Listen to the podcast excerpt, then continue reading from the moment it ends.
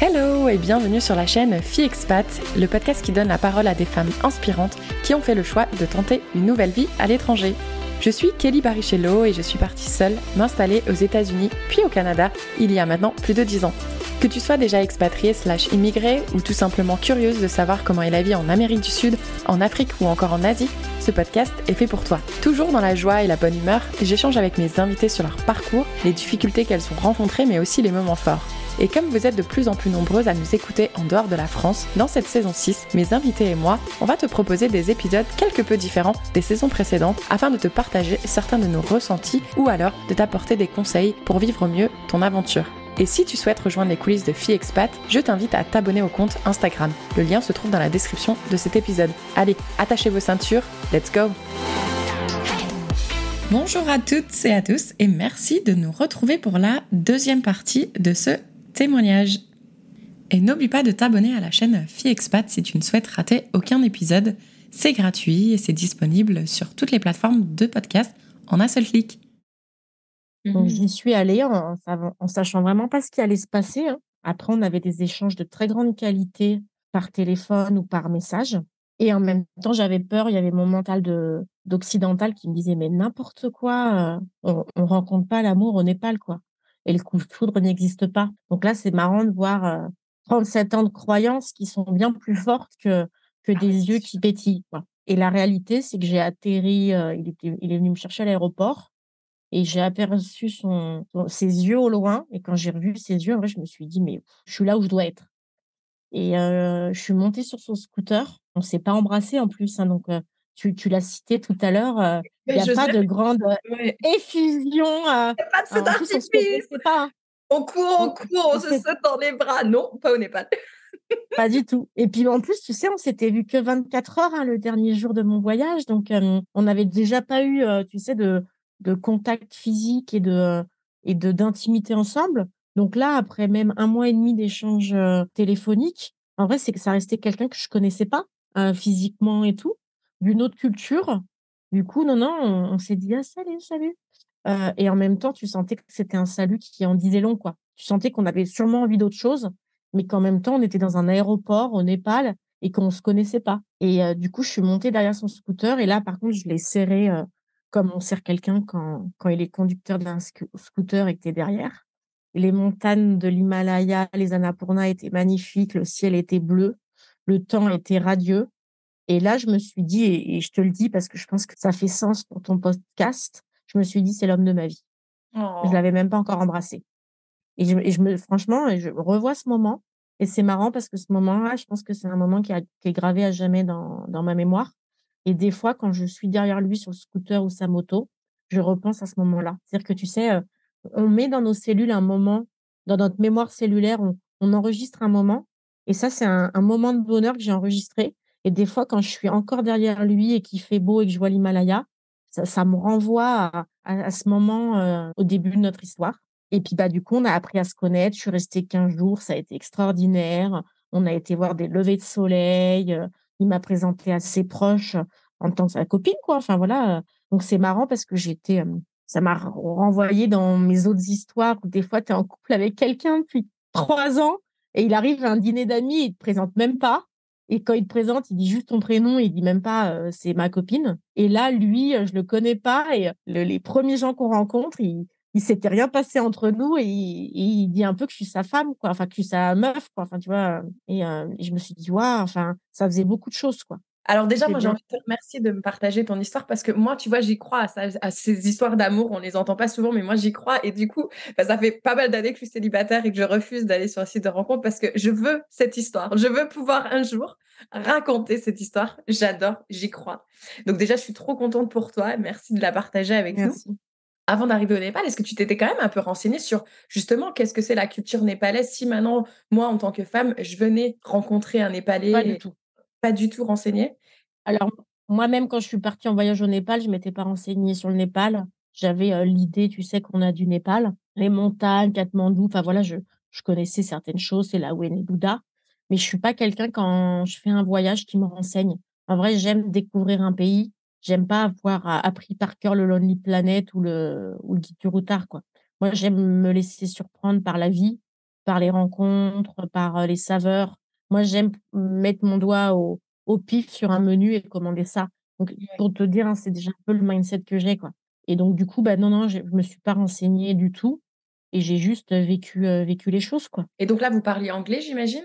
On parlait, alors si, majoritairement, on parlait anglais et on parlait un tout petit peu français parce que le restaurant qu'il a, c'est un restaurant français. Et nous, à la fin de notre voyage, juste avant de partir, on était en manque de notre nourriture. Hein. Les Français, on est, on est chauvin et chauvine sur notre gastronomie.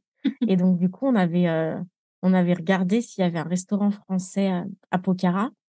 Et il avait un restaurant français la raison, c'est qu'il a rencontré une femme il y a, des années en Inde et c'était une Française. Ils se sont mariés, ils ont eu deux enfants et puis ils se sont séparés. Donc du coup, lui, il est tombé amoureux de la France et de sa gastronomie. Il a toujours eu des restaurants et donc du coup, il a monté un restaurant français pour justement, bah, pour tous les touristes français qui voyagent à travers le monde et aussi pour tous les, je dirais, les Népalais et les gens qui voyagent pas mais le principe de son restaurant, c'est de voyager à travers l'assiette. Donc, il, avait un restaurant français et donc, du coup, il parlait, il parlait français.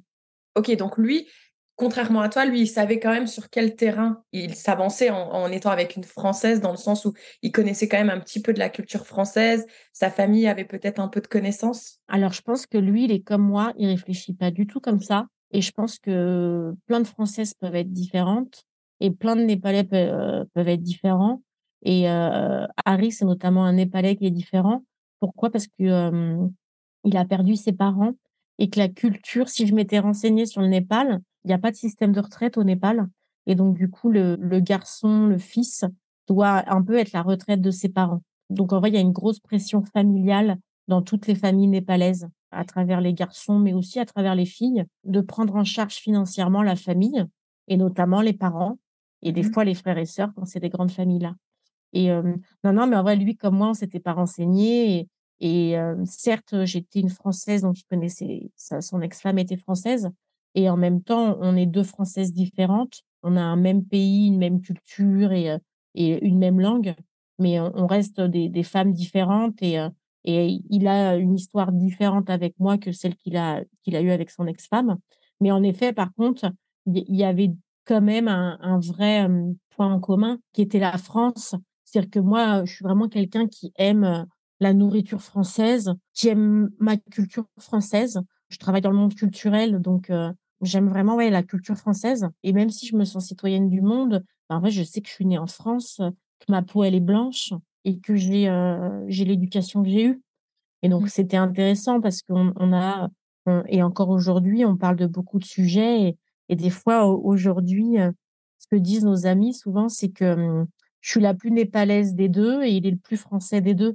Donc c'est assez marrant et, on s'est mariés en 2022 et moi j'étais en sari népalais donc j'avais une, une tenue typique népalaise et lui il était en costume cravate quoi.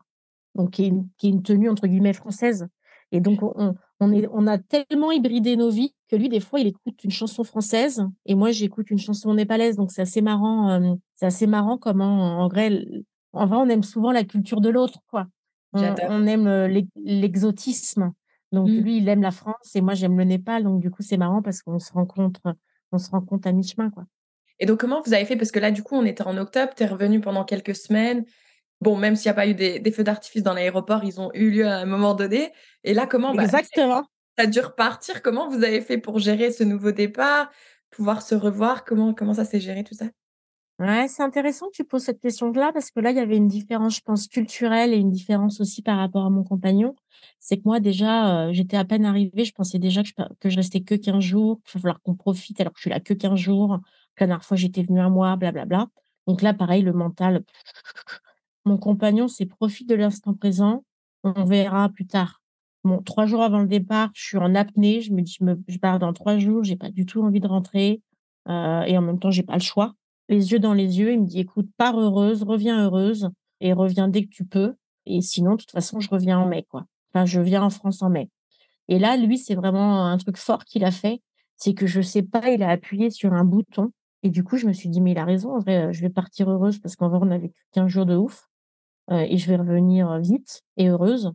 Et du coup, je suis vraiment partie. Il m'a vraiment, je sais pas, il a la force, il a de la force, il, met de la paix dans mon cœur. C'est-à-dire qu'il a vraiment apaisé mes émotions. Et je suis du coup partie heureuse. Je suis arrivée à Paris, j'avais un rendez-vous direct. J'ai enchaîné mon rendez-vous. Une femme avec qui je travaille, elle m'a dit, écoute, tu as l'air radieuse, tu as l'air contente d'être rentrée. Enfin, elle, était même étonnée. Je lui dis, bah écoute, je pars heureuse, je reviens heureuse. Tu sais, je disais ce qu'il m'avait dit, mais j'avais senti la, la, force de ce qu'il m'avait dit. Je suis revenue du coup à Noël comme prévu. Et là, alors du coup, j'étais venue 15 jours. Là, je suis venue trois mois quand je suis venue à Noël. Parce que là, ouais, tu, travaillais toujours pour des contrats de freelance, tu pouvais toujours travailler depuis la maison? Ouais, alors je pouvais travailler depuis la maison, mais je faisais de la com et de l'événementiel, attaché de presse, donc j'avais aussi pas mal d'événements. Euh, donc en gros, j'étais une digital nomade, pas tout à fait nomade, quoi. Et puis c'était le début de ma relation, donc en vrai, j'allais pas tout quitter et vivre là-bas non plus, quoi. Puis je savais pas en vrai où allait mener cette histoire. Donc voilà, je suis revenue en France. Et puis des fois, tu dis, bah, peut-être qu'on s'est vu une fois, puis qu'on se reverra jamais. Enfin, tu sais, on ne sait pas aussi. Euh, euh, puis finalement, je suis revenue à Noël. Je suis restée deux mois et demi. Là, les deux mois et demi, bah, du coup, c'est pas pareil que 15 jours. 15 jours, c'est un peu les vacances, quoi. Deux mois et demi, tu es dans, es dans la réalité d'un quotidien. Tu es dans la réalité de ton couple aussi. moi, mon couple avec lui était très différent donc là, c'était la force culturelle, c'est que moi, j'ai eu des couples souvent qui étaient assez je t'aime moi non plus, assez, assez voilà, un peu compliqués et tout et tout. Donc en vrai, j'étais j'étais avec des gens avec qui l'histoire était compliquée et pourtant la géographie était simple. tu parlais, je crois, tout à l'heure des sites de rencontres. Moi, quand j'étais sur des sites de rencontres, je cherchais des gens à moins d'un quart d'heure de chez moi. Hein. Là, j'ai trouvé quelqu'un à 12 heures hein, de, de où je vivais. Hein. Donc les réglages Tinder étaient mauvais hein, cette fois-ci. Hein.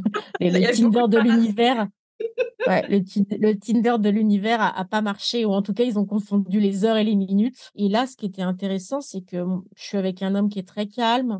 Donc j'ai déjà été avec des hommes calmes, mais lui il est calme, il est toujours dans le dialogue. Il a, c'est un grand philosophe. Il incarne une spiritualité, même si c'est pas un être spirituel. Et là, deux, trois fois, moi, j'essaye un peu de m'embrouiller avec lui il y a un moment, je me souviens d'un épisode où en vrai, je, je m'engueule avec lui, mais sans raison, parce qu'en vrai, je trouvais ça pas normal qu'on s'engueule pas.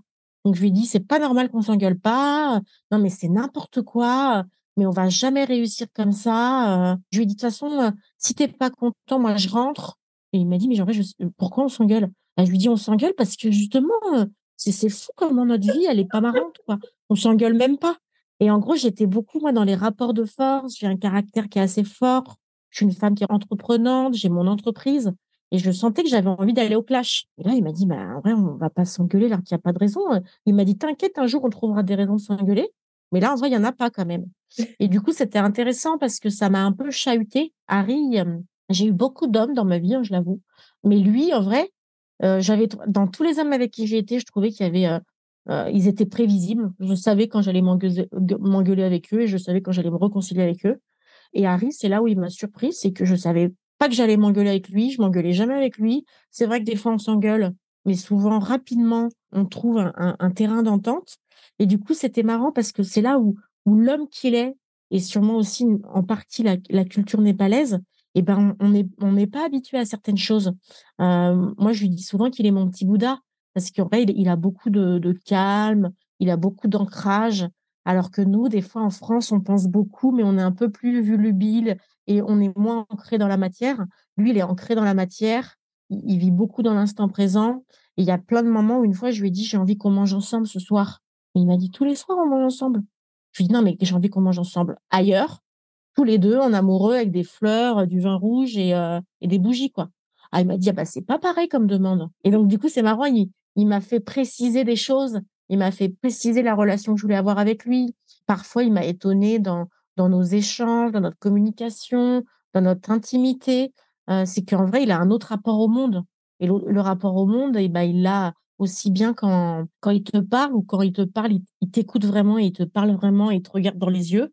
Et du coup, c'est comme ça qu'il calme mon cœur. Et j'ai envie de dire, bah, c'est pareil, quand il te fait l'amour, et eh ben, en vrai, il, est pleinement présent à toi. Alors qu'en vrai, nous, on est des Occidentaux et je pense que des fois, on pense à autre chose. Et puis, du coup, tu sais, on, remplit un truc et puis on parle d'autre chose. Et, je pense que les gens qui m'écouteront euh, comprendront, c'est que nous, des fois, on fait trois, trois trucs en même temps. Et, lui, en vrai, il est, il est pas comme ça. Il fait rarement trois trucs en même temps. Il est souvent en, pleine euh, concentration et il fait une chose. Et bah, du coup, ça change beaucoup de choses. Donc, sur pas mal de sujets, en vrai, il m'a, il m'a étonné. Alors j'avais rarement été étonnée. Alors, ça peut paraître très prétentieux de dire ça, mais j'avais rarement été étonnée par des gens et par des hommes, notamment des hommes avec qui j'étais. Et lui, en vrai, je me suis dit, c'est fou. Il a fallu que j'aille au Népal pour rencontrer un homme qui me, qui me surprend aussi bien euh, au resto qu'en balade colis, quoi. Et, euh, et donc, du coup, j'ai trouvé ça euh, intéressant. Puis je pense que j'étais déjà amoureuse, mais ça m'a rendu encore, euh, je sais pas si c'est plus amoureuse, mais du coup, tu sens que qu'on a des valeurs communes malgré des cultures différentes. Que moi, je suis quelqu'un d'extraverti, lui, il est quelqu'un d'introverti, mais du coup, il aime mon extraversion. Moi, j'ai été avec beaucoup d'hommes qui me trouvaient séduisantes quand ils me voyaient parler beaucoup. Mais dès que j'étais leur copine, c'était parler un peu moins et faire un peu moins de bruit, quoi. Donc, euh, donc j'ai trouvé ça aussi intéressant. Je me sens chanceuse, un, de, de l'avoir rencontré et deux, d'avoir rencontré le Népal. Parce qu'en vrai, ce pays m'a beaucoup appris. Et du coup, bah, j'ai pas pensé à l'expatriation. Et vu que j'avais eu plusieurs expatriations avortées, euh, je me suis dit, bah, en vrai, c'est encore, euh, encore le cas. Et, même aujourd'hui, je pourrais pas te dire que je suis une full expat euh, parce que je suis régulièrement en France. J'ai mon entreprise qui est en France. J'ai mes artistes qui sont en France, je travaille sur des, des films qui sont français. Mais par contre, ce qui est vrai, c'est que j'ai aussi des artistes à travers le monde et aujourd'hui aussi au Népal. Donc là, je suis dans une période où, euh, où vendredi, j'ai un rendez-vous avec un très gros producteur népalais. Je suis pas en mode je fais six mois, six mois. Je suis en mode je suis là où on a besoin de moi, le moment où on a besoin de moi. Et par contre, je sens que le Népal est mon pays, mon pays euh, de cœur. Et je sens que la France est, ma nationalité et mes origines. Mais, euh, mais je sens ouais, qu'on a un équilibre de vie que j'ai en France, que, que j'ai au Népal, que j'ai pas en France. Et, euh, en vrai, tout ça est assez subtil à comprendre et il euh, faut le vivre parce que bien sûr, en vrai, euh, la vie est un peu plus complexe. En plus, on a eu deux ans de pandémie. Donc, euh, à un moment, j'ai été bloquée en France. À un moment, j'ai été bloquée au Népal. Donc, c'est marrant aussi comment on, est bloqué des fois. Pourquoi je dis bloqué en France? Parce que Harry était au Népal. Et après, on devait aller en France, Harry et moi, et on était euh, bloqués au Népal. Donc, moi, ce que je dis souvent, et je l'avais dit à une journaliste, vu que j'avais beaucoup écrit sur, sur le télétravail quand il y a eu le confinement, il y a un, journal qui m'a contacté parce que j'avais fait un article LinkedIn sur le télétravail avant le confinement. Donc, ils cherchaient des gens qui connaissaient le télétravail avant le confinement.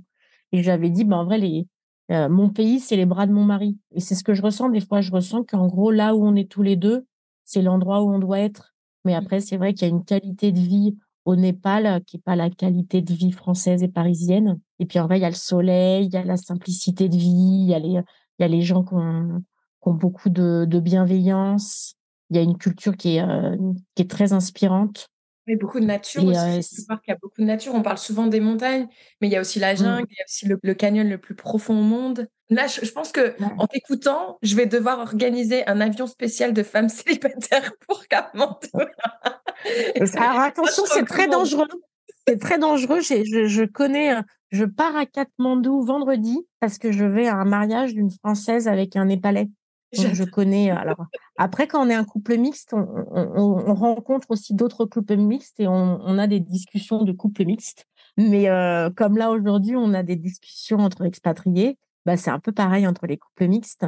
Et donc du coup, euh, il y, a, y a beaucoup de couples franco-népalais. Je pense qu'il y a un lien entre la France et le Népal. Je sais pas si c'est lié aux montagnes, ou si c'est lié à, à, une complémentarité cosmique. Ouais, je pense que c'est ça, il y a une complémentarité. C'est peut-être pour certaines personnes, ce qui se passe en France, tu sais, les cases, les, les, le overthinking et tout ça. Et euh, j'ai l'impression que le Népal, c'est l'opposé. Et donc, du coup, quand tu te retrouves entre les deux, là, je pense que tu trouves peut-être une paix intérieure qui, euh, moi, en tout cas, tu me donnes trop envie d'acheter un billet d'avion. On va tous débarquer, attention chez Colette. On va devoir euh, bientôt conclure cet épisode et je pose toujours les mêmes questions à mes invités. La première qui est donc si aujourd'hui Colette pouvait passer un message à Colette qui justement, tu te souviens, quand tu l'as croisée et que tu étais euh, là à l'approche de, partir et de rentrer en France, est-ce que tu lui adresserais un petit message? Bonne question. Bah, je pense que je lui dirais euh, écoute ton cœur un peu moins ta tête. Super, ça j'adore. et pour conclure l'épisode, est-ce que tu voudrais partager avec nous ta citation ou chanson préférée?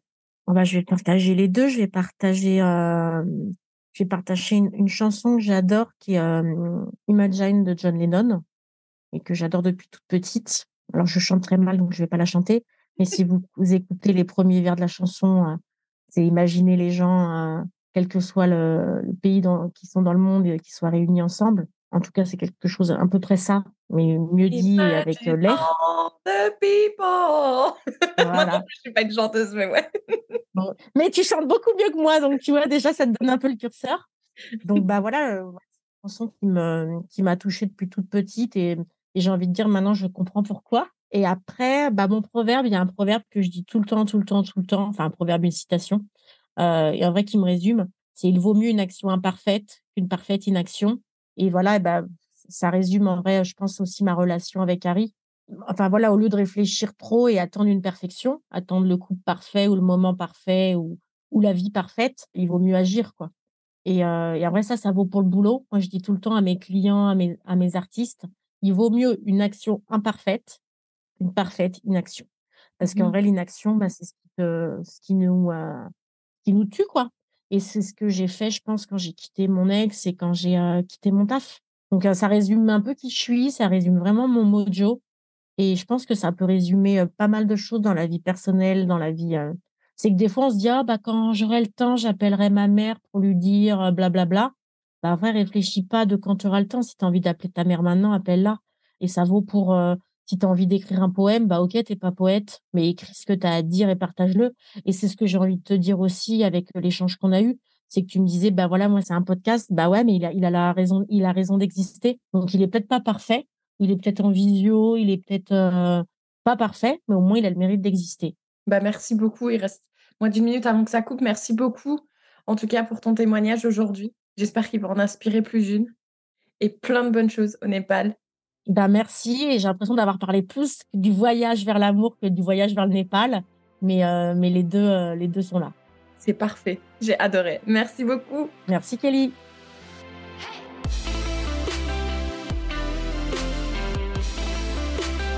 Merci beaucoup de nous avoir écoutés jusqu'au bout. Si cet épisode t'a plu et si Fille Expat te plaît, surtout n'oublie pas de nous laisser 5 étoiles sur Spotify ou Apple Podcast puisque ça aide à faire augmenter la visibilité du podcast et c'est gratuit. Merci par avance et je te retrouve très vite pour un nouvel épisode de Fille Expat. Ciao ciao